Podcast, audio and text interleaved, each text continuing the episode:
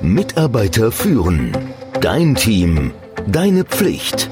Der Podcast für Antreiber, Macher, Menschenkenner, Widerstandskämpfer und Zuhörer.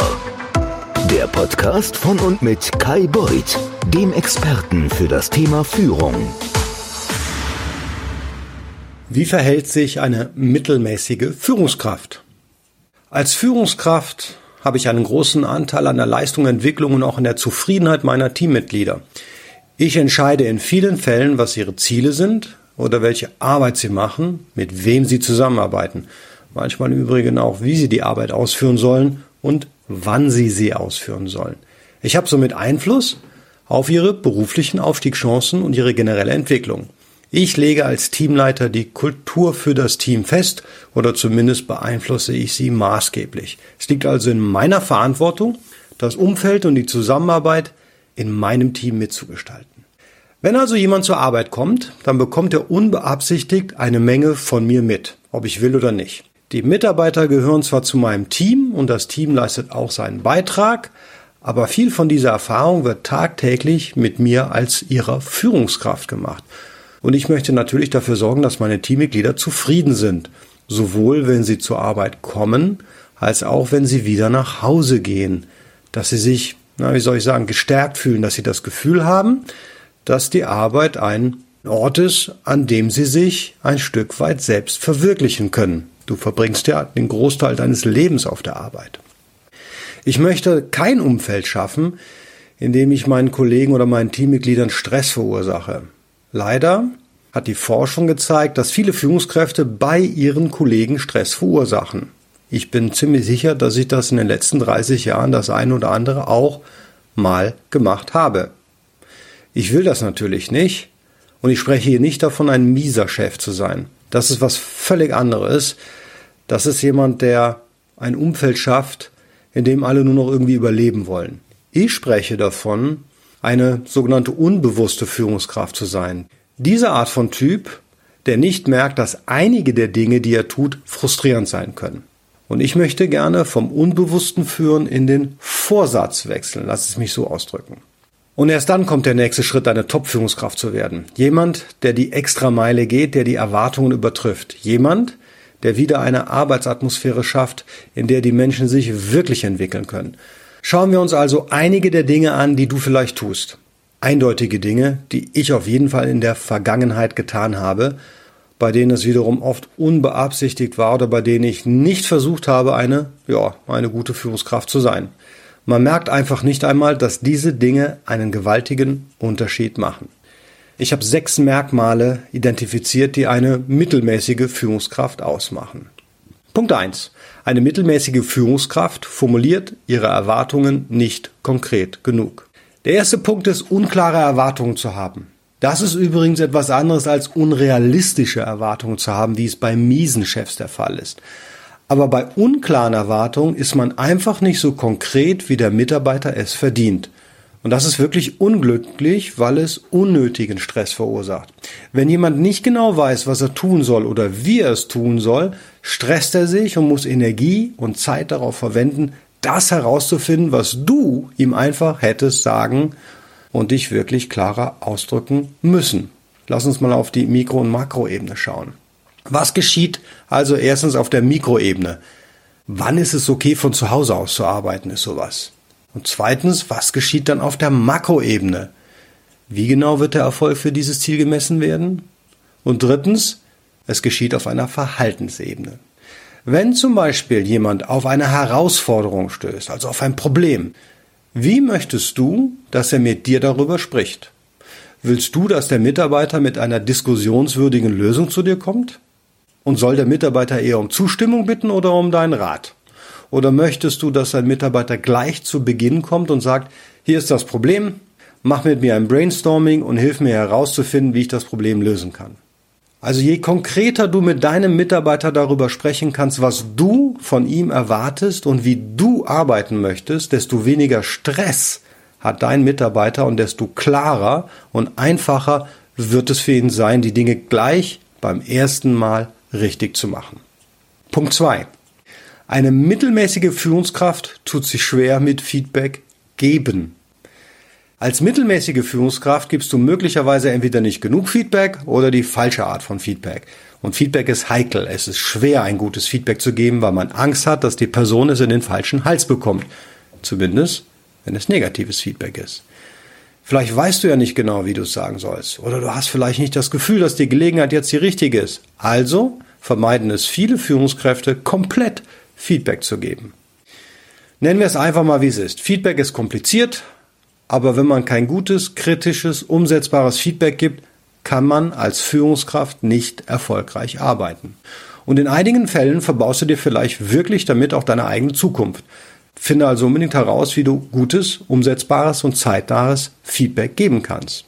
Ich kann dir aus eigener Erfahrung sagen, ich war jemand, der weder gut konstruktives Feedback geben noch selbst Feedback annehmen konnte. Ich war fürchterlich. Wenn man allerdings Feedback mehr als eine Anleitung als Feedback betrachtet, dann ist es wahrscheinlich einfacher. Man kann das auch lernen. Man kann lernen, Feedback zu geben. Man kann aber auch lernen, Feedback anzunehmen. Und ich möchte dir helfen, es besser zu machen, damit du nicht die gleichen Fehler machst wie ich. Feedback muss nämlich umsetzbar sein. Es darf sich nicht darauf beschränken, einfach nur mitzuteilen, was falsch gelaufen ist.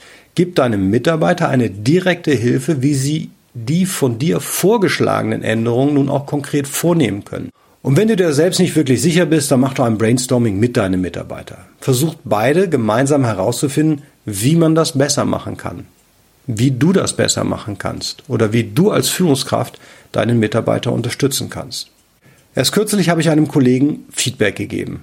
Der war sehr frustriert über eine E-Mail, die er jemandem geschickt hat und die nicht zum gewünschten Ziel geführt hat. Also haben wir sie gemeinsam angeschaut und ich muss sagen, boah, ist kein Wunder, dass wir nicht das bekommen haben, was wir wollen.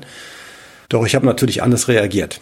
Ich wusste aus langer Erfahrung, dass es keine Lösung ist, sich in Ausreden zu verirren, warum was falsch verstanden wurde. Genauso wenig hätte es Sinn gemacht, meinen Mitarbeiter zu kritisieren und zu sagen, was für ein Quatsch, wie hast du denn überhaupt nur annehmen können, dass diese E-Mail zu dem von dir gewünschten Ergebnis führen würde? Also ehrlich, denk mal nach. Stattdessen haben wir uns die E-Mail in Ruhe angesehen. Und ich habe ihm die Frage gestellt, was wolltest du mit dieser E-Mail erreichen? Was hattest du gehofft, dass passieren würde, wenn die Person das liest? Und als wir die Ziele meines Mitarbeiters identifiziert hatten und dann mit den neuen Erkenntnissen die E-Mail noch einmal durchlasen, hat er schnell begriffen und festgestellt, dass er sich völlig falsch ausgedrückt hatte. Also machten wir gemeinsam ein Brainstorming, wählten einen anderen Kommunikationskanal und änderten die Aussage. Und wir sprachen darüber, dass es manchmal hilft, sich zu überlegen, welches Ergebnis man haben möchte und was das Gegenüber von einem braucht, um einen zu verstehen. Ich habe also den Mitarbeiter gefragt, was wünschst du dir von der anderen Person als Antwort und wie soll sie sich fühlen, nachdem sie die E-Mail gelesen hat? Er verfügt also jetzt über einige Fähigkeiten oder zumindest über einen Prozess, den er anwenden kann, sodass wir in Zukunft diese ganze frustrierende Situation von vornherein vermeiden können. Der dritte Punkt ist, eine mittelmäßige Führungskraft bittet nicht um Feedback. Als Führungskraft sollte das Feedback in beide Richtungen gehen. Und wenn du nicht vorsätzlich Feedback geben willst, dann willst du wahrscheinlich auch nicht vorsätzlich um Feedback bitten, meiner Erfahrung nach. Eines der schlimmsten Dinge, die Führungskräfte tun können, ist, nicht bereit zu sein, auf Feedback zu hören. Das ist also die Nummer drei der Dinge, die mittelmäßige Führungskräfte tun, nämlich nicht um Feedback bitten. Eines ist aber klar, wenn du dann Feedback erhältst, bedeutet das nicht automatisch, dass du jedes Feedback, das du bekommst, annehmen musst oder dass es wichtig ist, lass es mich so ausdrücken. Aber ungeachtet dessen solltest du für das Feedback, das du bekommen hast, Wertschätzung zeigen. Frage deine Mitarbeiter also ab und zu, hey, wie mache ich mich als dein Chef? Gibt's was, was ich anders machen kann, um dich bei der Arbeit zum Beispiel zu unterstützen? Dann stehen die Chancen relativ gut, dass du nicht unbeabsichtigt eine mittelmäßige Führungskraft bleibst. Und immer dran denken, wenn du nicht um Feedback bittest, ist es sehr unwahrscheinlich, dass irgendwer dir Feedback geben wird. Du bist der Chef. Punkt 4. Eine mittelmäßige Führungskraft dreht ihrem Mitarbeiter das Wort im Mund um. Als Beispiel. Ein Mitarbeiter wollte einmal einem Vorgesetzten Feedback geben, aber der Vorgesetzte hatte zu dieser Zeit noch nie um Feedback gebeten. Ist es jetzt in Ordnung, wenn man jemandem Feedback gibt, der nicht darum bittet? Natürlich. Aber man sollte ihn vorher fragen, ob er damit einverstanden ist. Und selbst dann ist es eine gefährliche Sache. Im besten Fall nimmt der Vorgesetzte das Feedback an und bedankt sich. Oft reagieren allerdings Führungskräfte hier falsch. Anstatt sich zu bedanken und Verständnis dafür zu zeigen, was der Mitarbeiter sagen wollte, drehen manche Führungskräfte ihren Mitarbeitern das Wort im Mund um. Da geht es dann oft darum, dass der Mitarbeiter anscheinend die Situation falsch eingeschätzt und den Vorgesetzten missverstanden hat. Ja, verstehe mich nicht falsch, es geht nicht darum, wer hier recht hat, es geht um die persönliche Wahrnehmung des Mitarbeiters, die es zu respektieren gilt.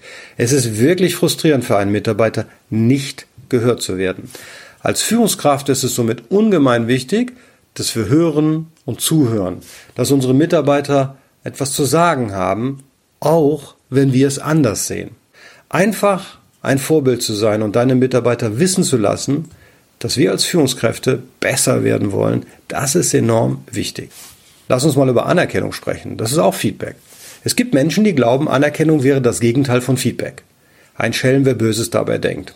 Aber wenn wir schon zu wenig Feedback geben, dann trifft das auf jeden Fall doppelt auf Anerkennung zu. Nicht geschimpft ist genug gelobt, heißt es doch so schön.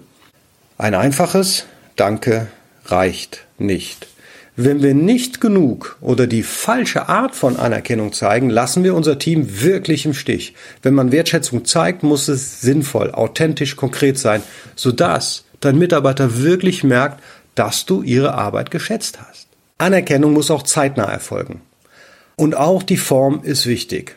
Wenn wir unseren Mitarbeitern keine Aufmerksamkeit schenken und ihnen keine gute Wertschätzung entgegenbringen, kann es sich für sie tatsächlich so anfühlen, als würden wir sie nicht wertschätzen. Ich möchte gerne mal ein Beispiel geben, wie Anerkennung nach hinten losgehen kann. Ich hatte mal eine Mitarbeiterin, die stets hervorragende Arbeit geleistet hat. Sie gehörte zu der Art von Menschen, die im Hintergrund agieren und nicht gern auf der Bühne stehen. Trotzdem, ganz typisch Kai, fand ich es eine hervorragende Idee, dass sie nun die neuesten Ergebnisse und Erkenntnisse in der Betriebsversammlung vor allen Mitarbeitern präsentieren sollte, damit jeder sieht, wie gut sie das macht.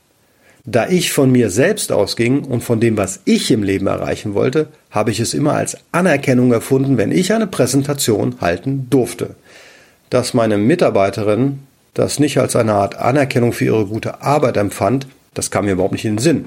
Du ahnst schon, der Vorschlag kam nicht so gut an, wie ich es mir gedacht hatte. Ich dachte wirklich, es ist eine gute Möglichkeit, die harte Arbeit meiner Kollegin zu würden und stattdessen ging es echt voll nach hinten los. Präsentieren war nämlich nicht so ihre Sache. Sie wollte es nicht. Ganz im Gegenteil. Dadurch, dass ich ihr diese Anerkennung habe zukommen lassen, fühlte sie sich bestraft. Hätte ich ihr als mittelmäßige Führungskraft genug Aufmerksamkeit geschenkt und darüber nachgedacht und mit ihr über die Dinge diskutiert, die für sie im Beruf wichtig sind, dann hätte ich auch verstanden, was ihr gefällt. Und dann wäre meine Anerkennung ganz anders ausgefallen. Ich hätte vielleicht trotzdem angeboten, dass sie es präsentieren soll und gesagt, ich glaube, das ist eine gute Gelegenheit für dich, um dich weiterzuentwickeln. Und ich hätte das zum Anlass nehmen können, eine ganz andere Diskussion über ihre Entwicklung und ihre Fähigkeiten zu führen. Aber das Angebot mit der Präsentation als Zeichnung der Anerkennung, das kam ganz und gar nicht gut an. Kommen wir zu Punkt 5. Eine mittelmäßige Führungskraft hält sich selbst nicht an ihre Vorgaben. Du weißt ja, Wasser predigen, Wein saufen. Okay, lass uns mal darüber sprechen, ob du Teil des Teams bist. Ob du dich so verhältst und auch so fühlst. Mittelmäßige Führungskräfte halten sich oft an einen anderen Standard, ohne sich dessen bewusst zu sein. Da gibt's ein super Beispiel. Wir entscheiden also, dass man im Meeting nicht telefonieren darf, nicht sein Handy prüfen darf. Und der Einzige, der es macht, ist der Chef, weil, Entschuldigung, ich bin der Chef, das ist ja wichtig, ich erwarte wichtige Nachrichten. Als Geschäftsführer erwarte ich immer wichtige Nachrichten. Dennoch, wenn es keiner darf, sollte ich es auch nicht tun. Und das muss in zwölf Monaten, darf das vielleicht einmal auftreten und es muss nachvollziehbar sein. Als Teammitglied ist es nämlich sehr schwer, einen Chef, der seine Sachen zum Beispiel nie pünktlich liefert, anzuschauen und zu denken, warum machst du mir das Leben zur Hölle, wenn es darum geht, Dinge pünktlich zu liefern?